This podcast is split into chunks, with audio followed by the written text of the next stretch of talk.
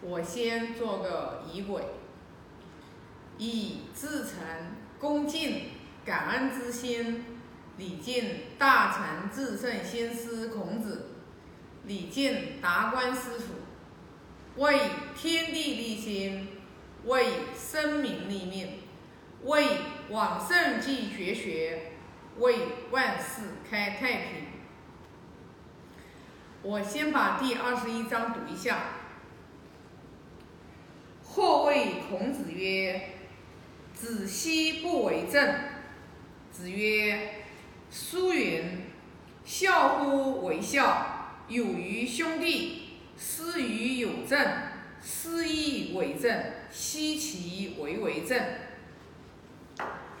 这一章呢，就是讲，就是有人对孔老夫子说：“说你为什么不去为政呢？就是你为什么不去做官呢？”然后，孔老夫子就说了，引用了就是《尚书》里面的一句话。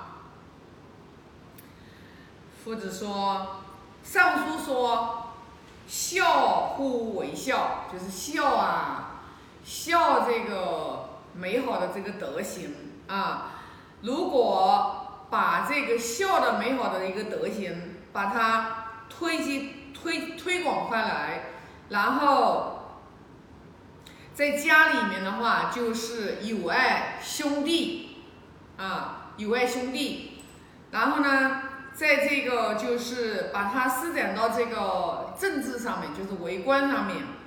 他说，这这个就是为政呀，否则还有什么才是为政呢？其实这句话啊，其实就是，嗯，参悟这句话的时候，我就在想。哎呀，圣人真的是，圣人都是看根本。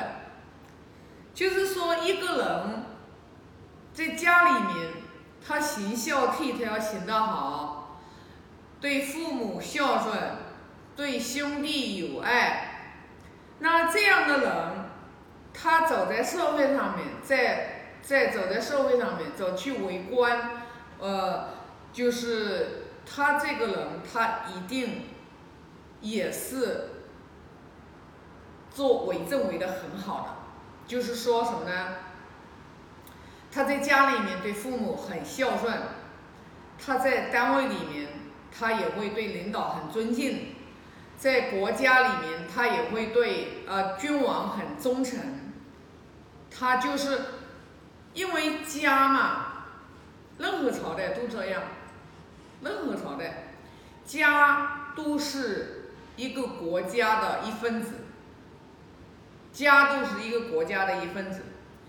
如果说每一个家庭，他都非常的幸福，非常的圆满，啊，然后呢，就是这个国家一定是很和谐，啊，因为家庭只要家只要家庭平安，家庭幸福的。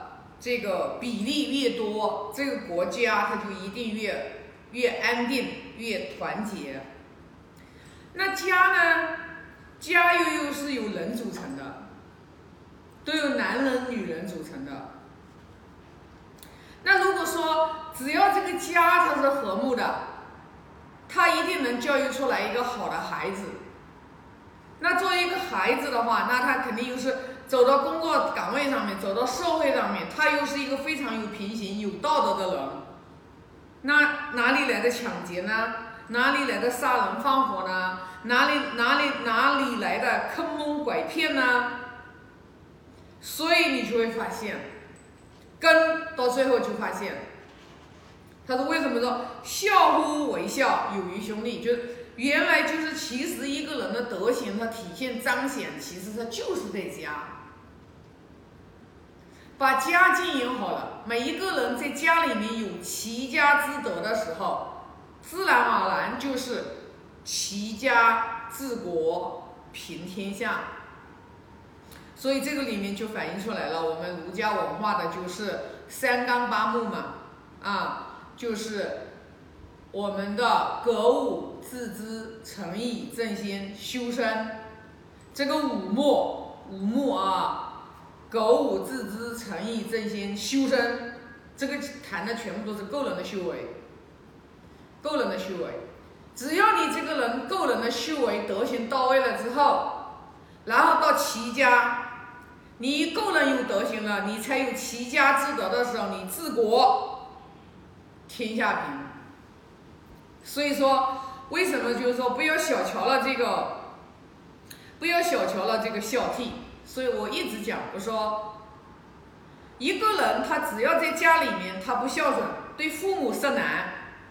他一定对老师也会没有好眼色，就是说是语气，因为老师嘛，他有时候有求于老师，可能还是会装，你知道吧？那在父母的话，没什么代价，他就不装，他就色难。对领导也是的，他有求于领导，他就会表现出来这个啊，呃，这个和颜悦色。形态就不一样，表情都不一样。但是，他只要在家庭里面这个根，孝顺父母这个根，他没扎下去，他在单位里面，他可以翻脸像翻书一样那么快，知道吧？前一天可能对领导唯命是从，哎呀，恭敬的不得了，哎呀，感恩感恩老板。完了的话，有一桩事情没有瞒他的意，马上翻过来了。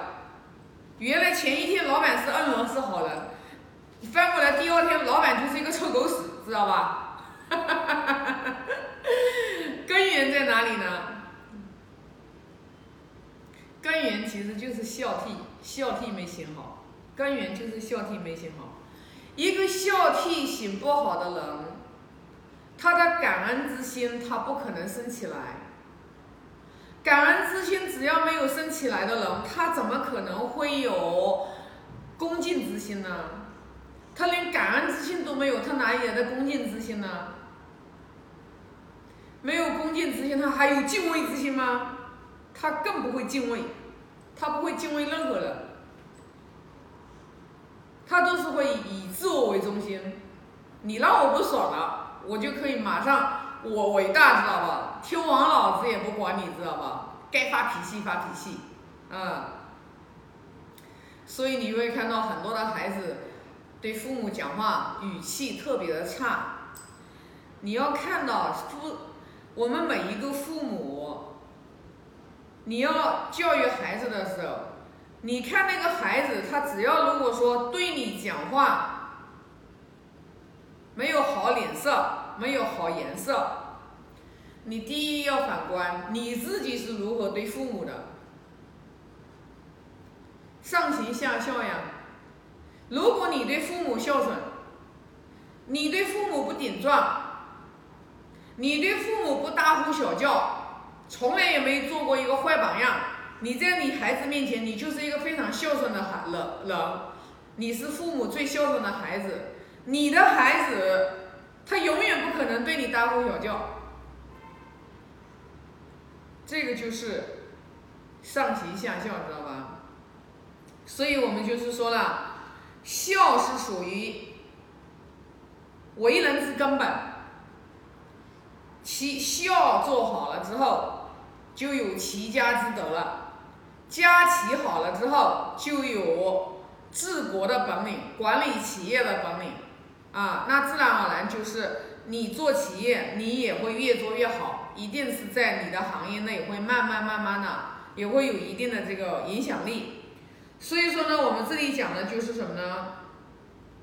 要用德行去感召，先修好自己的德行，先把自己的德行修好了，然后自己的德行慢慢的修好了之后，然后去影响自己身边最近的人。